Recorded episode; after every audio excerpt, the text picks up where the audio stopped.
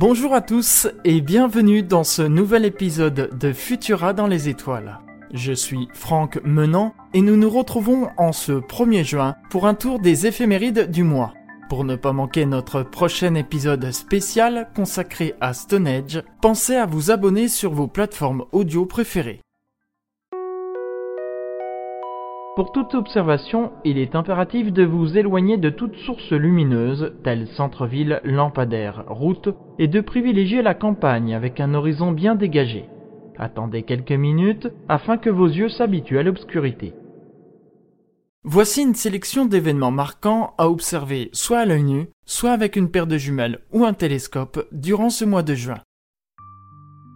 Et nous débutons par le samedi 11 juin où je vous invite à vous lever de bonne heure. Vers 4h30, dans les premières lueurs du jour naissant, au ras de l'horizon est, vous trouverez la planète Vénus. Vous ne pourrez pas la manquer tellement elle est brillante. Et là, il vous faudra ensuite une bonne paire de jumelles pour observer à gauche de la planète Vénus, légèrement plus haut, la planète Uranus. C'est la troisième plus grosse planète du système solaire. Cependant, elle est tellement éloignée de la Terre, plus de 3 milliards de kilomètres quand même, que vu depuis la Terre, Uranus paraît minuscule et peut être facilement confondu avec une étoile. Cependant, dès que l'on grossit plus de 100 fois, Uranus est facilement reconnaissable par sa couleur bleu-vert plutôt délavée. On observe alors un petit disque au bord un peu diffus, très différent d'aspect d'une étoile normale. Cependant, Uranus sera difficile à observer car basse sur l'horizon et noyée dans les lueurs de l'aurore. Mais plutôt que de ranger les jumelles au placard en se disant qu'on attendra une période plus favorable pour observer Uranus, pourquoi ne pas se lancer le défi d'observer justement Uranus? Si vous y arrivez, c'est gratifiant, non Pour cette observation, un horizon dégagé est obligatoire et il vous faudra une bonne paire de jumelles, voire un bon télescope. Le dimanche 19 juin, je vous invite à être encore plus matinal. Vers 4h15, au-dessus de l'horizon sud-est, vous trouverez notre satellite naturel, la Lune. À sa droite, un peu plus haut, un point brillant. Ce n'est pas une étoile, c'est une planète. Si vous possédez une paire de jumelles ou un télescope, vous verrez que ce point brillant est entouré de boursouflures. Vous l'avez deviné, il s'agit de la célèbre planète Saturne et de ses anneaux revenez sur la Lune et regardez cette fois-ci à gauche de la Lune, très légèrement plus haut. Vous trouverez un autre point brillant. Non, ce n'est pas non plus une étoile. C'est un astéroïde, l'astéroïde Vesta. C'est le deuxième plus gros astéroïde du système solaire après Cérès. Pour observer Saturne, vous pourrez l'observer à l'œil nu, avec une paire de jumelles ou un télescope. En revanche, pour Vesta, il vous faudra au minimum une paire de jumelles. Et si vous possédez un télescope, c'est encore mieux. Le mardi 21 juin, vous allez pouvoir dormir un petit peu plus longtemps car cette fois-ci, c'est à 5h du matin que je vous invite à sortir. Dans les lueurs du jour déjà importantes, vous pourrez observer un magnifique alignement planétaire. Commencez tout d'abord par localiser le nord-est. Au ras de l'horizon nord-est, vous trouverez la planète Mercure. Continuez à remonter sur le plan de l'écliptique. Vous tomberez ensuite sur la brillante Vénus.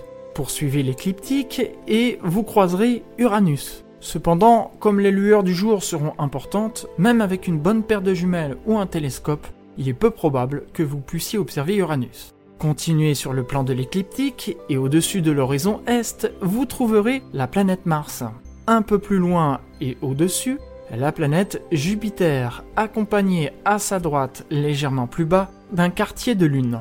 Puis, vous tomberez ensuite sur la planète Neptune, qui, tout comme Uranus, et parce que la lueur du jour est trop importante, ne sera probablement pas visible. Ensuite, vous arriverez sur la planète Saturne.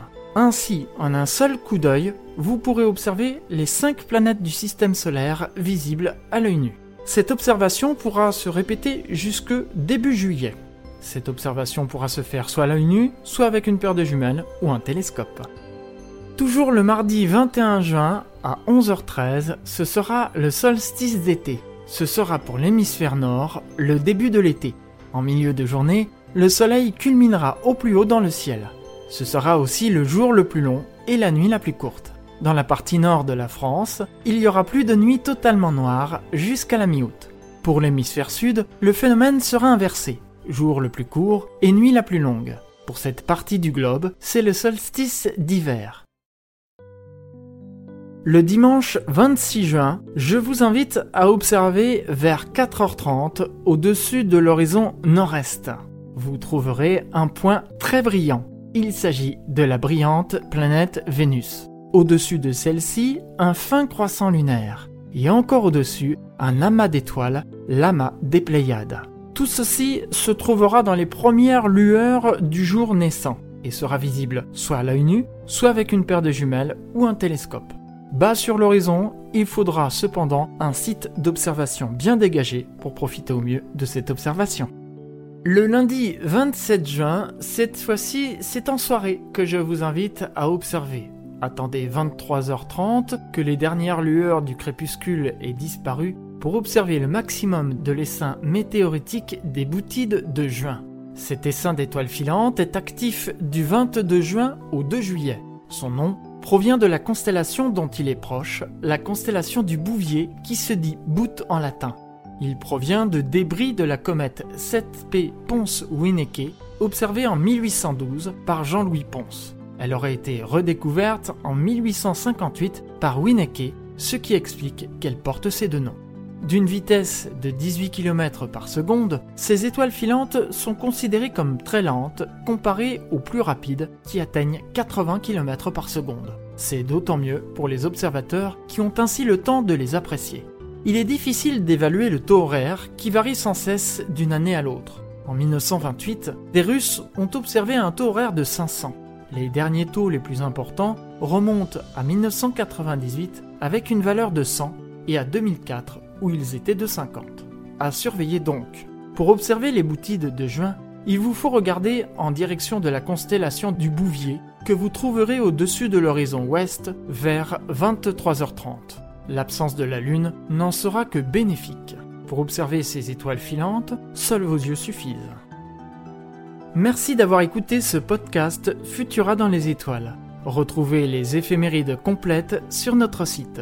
Si vous appréciez notre travail, N'hésitez pas à vous abonner et à nous laisser un commentaire sur les plateformes de diffusion pour nous soutenir et améliorer notre visibilité. Vous pouvez nous retrouver sur Apple Podcast, Spotify, Deezer, Castbox et bien d'autres pour ne plus manquer un seul épisode. Quant à moi, je vous retrouve comme promis le 15 juin pour vous parler de Stone Age. Bonne observation